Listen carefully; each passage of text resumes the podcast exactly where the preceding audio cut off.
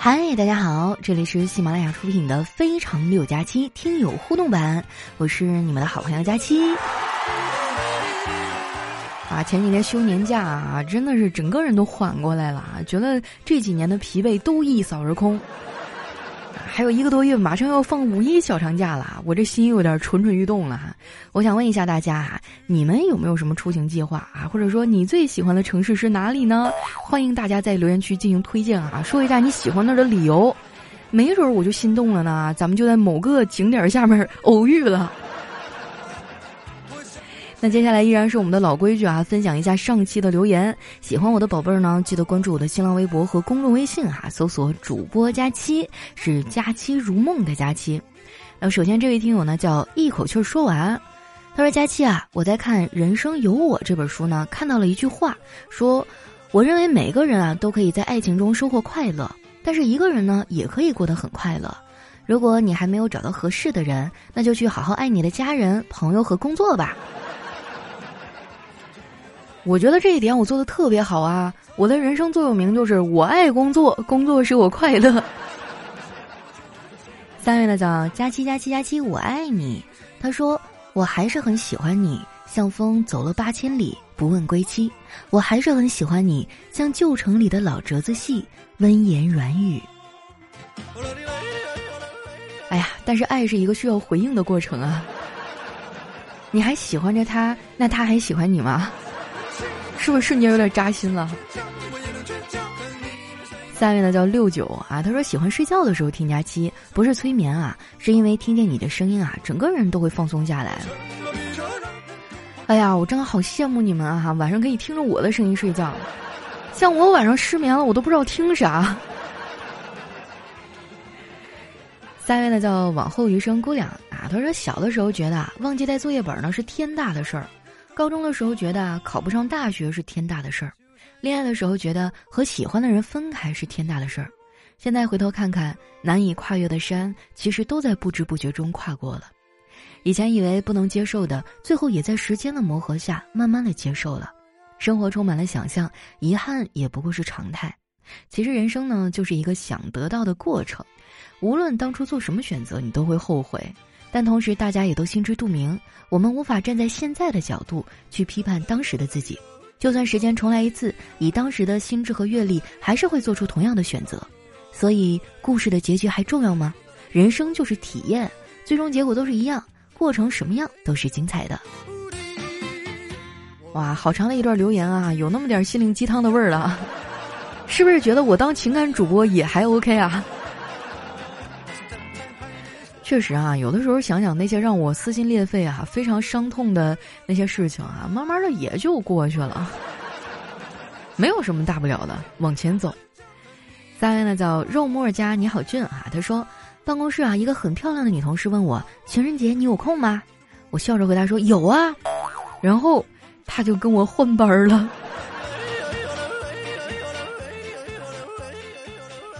三位呢叫月夜哈，他说老板对秘书说。开除司机，正巧呢，司机经过门口啊，并且听到了，于是呢，他就迅速的返回办公室，写了一封辞职信，递交给老板。老板疑惑的说：“为什么要辞职啊？”司机悲痛的说：“长痛不如短痛，我都听见了。你说开除司机，啊，他说的是除湿机，开除湿机，有点拗口啊，这。”下面呢叫雷阵雨啊，他说高中早恋被班主任呢叫到办公室，各种批评教育规劝。我淡定的说我们是真爱，转身就走了。昨天啊带着老婆孩子逛街，碰到了当年的班主任，激动的打招呼。班主任啊瞅了瞅我媳妇儿，说：“你的真爱呢？”说完啊转身就走了。这个太狠了。下面呢叫徐爱国。他说咽喉不适啊，去照 X 光，然后呢，我就拿着这个 X 光师写的诊断和片子呢给医生看，医生看到这个诊断啊，就开始摇头，表情特别的凝重啊，嘴里也是啧啧有声啊，一哀一叹的，我这心立马就抽了啊，哇凉哇凉的，各种想法是涌上心头，我颤抖的问医生：“医生，我我没救了吗？”医生愤慨的说：“你没病，就是现在的年轻医师啊，字儿写的真他妈难看。”你还好意思说人家？你的字儿我们也看不懂。哇，这个医生的字体真的被很多人编段子调侃啊，龙飞凤舞的，除了抓药的地方能看懂，我都怀疑他写的是不是摩斯密码啊？你故意的吧你？下面呢叫彼岸灯火，他说小花的爷爷啊刚从理发店剃了个光头回来，小花说：“爷爷，从你的发型来看，你是个老和尚。”爷爷说：“你这孩子怎么说话的？”我要是和尚，那你爸怎么来的？你从哪里来的呀？小花说：“那，那你肯定是个花和尚吧？”下面呢叫感激 T 零，他说女生啊经常记不住自己的头绳放哪儿了，但是却能记住男朋友在 N 年前那晚上的几点几分说了些啥。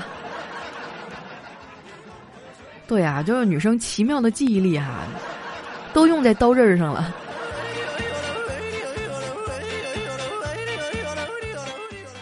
下面呢叫跟着感觉走，他说新疆姑娘啊交往一个甘肃小伙啊，这叫心甘情愿；河南姑娘呢交往山东小伙，这叫鲁豫有约；湖南姑娘啊交往广东小伙，这叫两情相悦；青海姑娘呢交往新疆小伙，这叫一见倾心；陕西姑娘交往山西小伙，这叫秦境之好；湖南姑娘交往安徽小伙呢，这叫相见恨晚。河南姑娘交往河南小伙哈，这叫郁郁寡欢；上海姑娘交往湖南小伙哈，这叫互相伤害。哪能啊？我觉得河南的姑娘和河南小伙挺好的呀，回娘家还方便。下一位呢叫开朗穷人啊，他说老公下班跑回家，抱起老婆就走进卧室，扔到床上盖上毯子，老婆当时就惊了：“你怎么突然这么有情调啊？”老公回答说：“看，哎，我的新手表能在黑暗中发光。”我记得小时候特别流行那个夜光手表哈，我还有一块呢。当时那表上面还有一个盖儿哈，外面是一个卡通形象，往上一推，哎，然后里面才是那个表，可美了一天。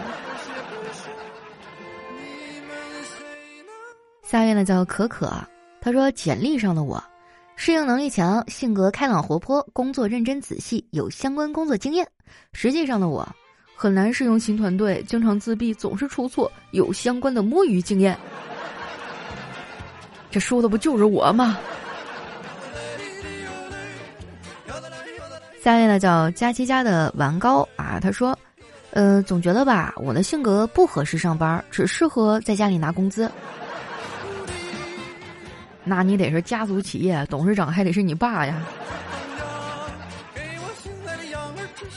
下面呢叫碎死梦生，那等等啊，大家注意了，大街上呢有一些不法商贩啊，打着卖水果的幌子贩卖人体器官，一定要提高警惕啊！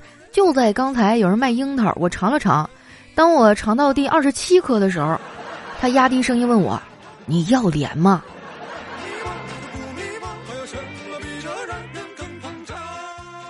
下面呢叫土豆就是马铃薯，他说结婚多年以后啊，为了考验老公还爱不爱我，我让他大晚上去给我买冰淇淋，就跟他说：“你如果是真的爱我，现在就去给我买回来。”我以为啊，即便他不去，也会跟我讲什么不给我买冰淇淋啊，才是真的爱我啊，怕我晚上吃冰淇淋这么甜的食物容易发胖啊，啊是对我健康的考虑啊，啊什么是对咱们这段关系负责呀之类的大道理，没曾想啊人家直接说：“我不是真的爱你。”这一击毙命啊！让你作。下面呢叫大大，他说：“老师说，刚才给你讲的解题方法记住了吗？”小明说：“记住了一大半儿。”嗯，不错。现在呢？现在还能记住一小半儿。呃，也是难为你了。那现在呢？我已经全都问完了。老师说很好。刚才讲的方法是错的，来，现在我给你重新讲啊！哎，我觉得当老师真的太不容易了，因为他们的一言一行都会被放大啊，会对学生造成很大的影响。你就别说老师了，我当一个破主播，我自己本身就没什么文化。自从从事了这个工作以后啊，每天都是小心谨慎啊，看到不认识的字儿哈，我都赶紧去查。我就生怕哪天我念错了，误导了你们，让你们觉得这个字儿就是这么念的。哇，这种莫名其妙的责任感呀！下一位呢叫小松鼠，他说老公跟媳妇儿啊睡在床上，老公呢看到媳妇儿的头发掉了一根儿，于是呢就捡起来放到自己的身上。媳妇儿说：“你捡我头发做什么呀？”老公说：“假装你审问我啊，问我这头发哪来的。”然后他就很认真的说。你给我老实交代啊！这根头发哪来的？老公很淡定的说：“哼，猪身上的。”老公醋，享年二十七岁。下一位呢叫世界的参差啊，他说有一天放学，美国同学说：“哎，今天有三项作业不能出去玩了。”英国同学说：“哎，今天有四项作业不能出去踢足球了。”中国同学说。哇，今天只有二十项作业，我终于可以出去玩了。我记得我小时候啊，国家就提倡说是减负减负的哈，结果减了这么多年，我觉得现在的孩子活得更累了。除了平常上课啊，课外还有什么补习班儿、特长班儿啊，就生怕一不小心就输在了起跑线上。我有时候看着我侄子侄女啊，我都感慨，小小年纪就承担了这个年纪不该承受的压力。这么一想啊，我瞬间觉得咱们小时候也还算是挺幸运的哈。下一位呢叫冻带鱼，他说：“老婆呀是一个特别浪漫的人。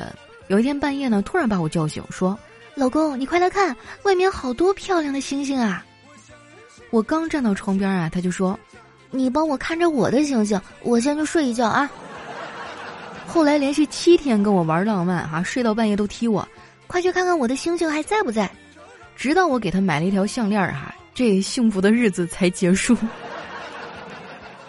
小样儿跟老娘斗，有一万种方法折磨死你。